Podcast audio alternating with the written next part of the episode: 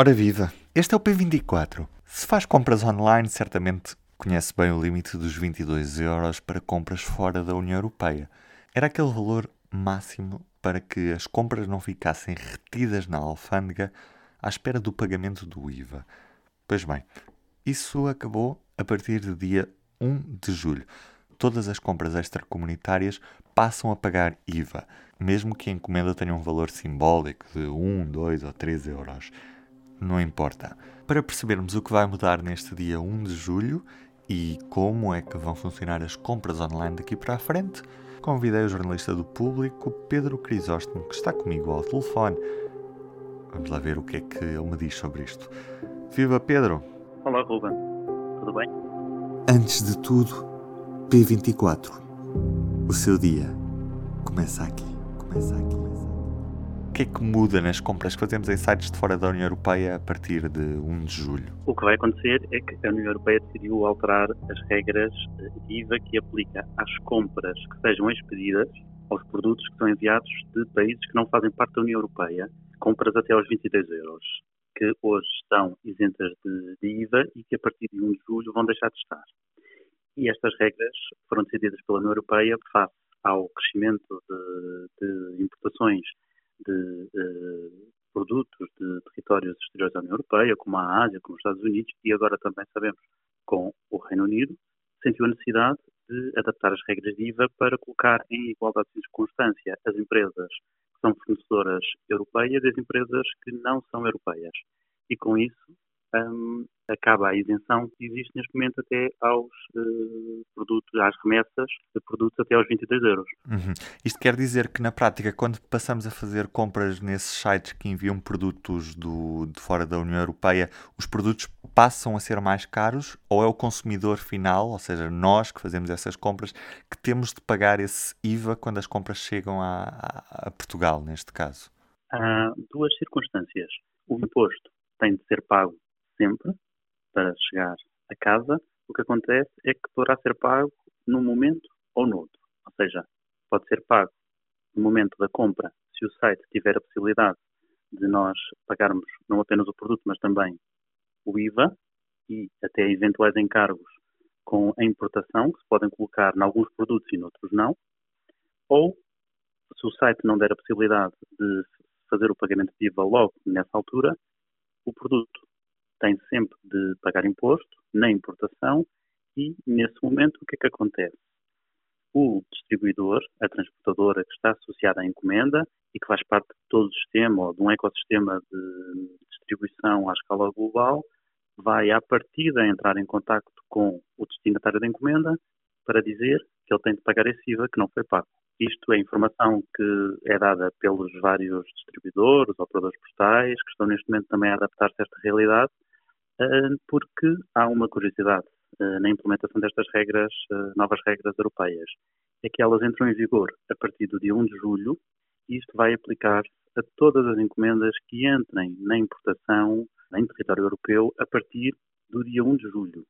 Isto significa que, por exemplo, quem tenha feito uma compra, uma pequena compra de valor inferior a 22 euros, uma compra de uma capa de um telemóvel, a compra de, de uma t-shirt, a compra de outro objeto de baixo valor, seja 3 euros, 10 euros, 15 euros, de 18 euros, que até aqui estava isento de imposto, a partir do momento em que entre uh, no território europeu, a partir de 1 de julho, mesmo que tenha sido comprado nas últimas semanas ou que ainda venha a ser comprado nos próximos dias, esse produto ficará sujeito a estas regras. Isto significa que uma pessoa pode ter comprado um objeto nos últimos dias sem o IVA, porque uh, se tratava de uma compra de baixo valor e o site, um determinado site, uma loja podia não estar, não estar adaptada ainda a esta realidade e, uh, como a vai receber uh, depois do dia 1, vai ter de pagar imposto. E o que acontecerá é que antecipa, por exemplo, a bastonária da Ordem dos Despachantes Oficiais com quem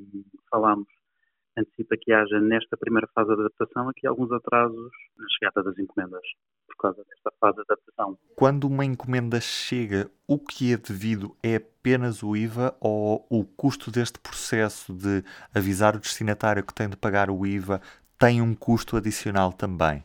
A Comissão Europeia tem avisado que distribuidores podem exigir taxas uh, pelo desalfagamento e é expectável que, que, o façam, não é? Porque são operadores privados que vão cobrar este serviço. Agora, isso dependerá do momento do que é permitido no, no ato de, de pagamento. O que a União Europeia criou foi um, um balcão único para as importações que um, permite aos fornecedores exteriores da União Europeia registarem-se num país da União Europeia e uh, criarem uma espécie de sistema de simplificação para as encomendas que vão até aos 150 euros. Isto significa que a adesão a este sistema, este balcão único, permite que uh, os fornecedores, nos seus sites, ou mesmo as plataformas que vendem os produtos de fornecedores sediados em países terceiros da União Europeia, façam a venda com o IVA incluído e a possibilidade de, de desse encargo já estar uh, previsto e que não se coloque nos objetos até aos 150 euros problemas no desalfandegamento. Agora, nesta primeira fase, quem está no setor eh, e com quem falámos antecipou aqui algumas, eh, alguma fase de adaptação e isso poderá implicar alguns atrasos ou pelo menos algum tempo ou algum contacto uh, maior dos distribuidores com signatários das encomendas. Uhum. Eu não sei se tu me consegues responder isto, mas uh, já sabemos dentro destes grandes marketplaces como o eBay ou o AliExpress se eles aderiram a esta plataforma de iOSS? Ainda não sabemos, é expectável que venham a, a fazer, mas só as plataformas é que poderão responder, cada uma. A Amazon, por exemplo, não esteve disponível para, para comentar, Agora, o que é certo é que as aplicações, algumas já permitem o pagamento de IVA, mas para este sistema, o IOS, que é este balcão único para as importações, que vai aplicar, uh, no fundo, não apenas às encomendas com os 22 euros que estão isentas de IVA, mas até às 150, este sistema só vai estar disponível para uso a partir do dia 1 de julho. Portanto, em muitos casos, eh, mesmo que as plataformas já tenham IVA, poderão colocar-se aqui algumas questões relativamente a algumas encomendas nesta primeira fase. Anteriormente nós sabíamos que existiam muitas eh, fraudes relacionadas com o preço dos produtos que chegavam ao, ao território europeu, ou seja, os produtos eram subvalorizados para não pagarem IVA.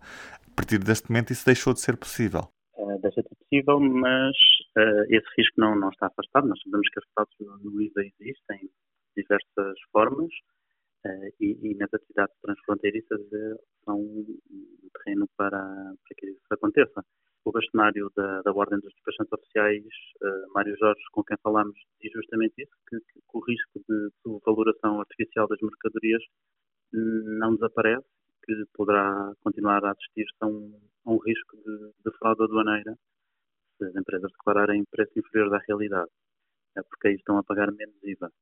Um, mas também existem outros riscos uh, que têm a ver com o próprio um, sistema de digitalização da economia. Por exemplo, em Portugal tem existido no, nos últimos meses e ao longo, de vários meses tentativas de fraude digital. A autoridade tributária e mesmo os distribuidores têm alertado para mensagens fraudulentas, SMS ou mensagens de e-mail que circulam em nome de entidades um, para, para obrigar, para tentar que as pessoas, uh, que os cidadãos que recebem essas mensagens por e-mail ou por SMS, cliquem em determinados links maliciosos uh, com a informação de que, com um chamariz, quer dizer que há uma determinada encomenda que está retida na alfândega, ou que é preciso já pagar, uh, pagar o IVA, portanto, Uh, e nesta fase de transição é natural que um, aqui uh, haja uma necessidade de atenção porque podemos assistir a uma pulverização uh, aqui de, de, algumas tentativas de, de, fraude, uma vez que estamos numa fase de adaptação e tanto as empresas como os consumidores estão numa fase de transição. É? Uhum. Bem, e assim já sabemos que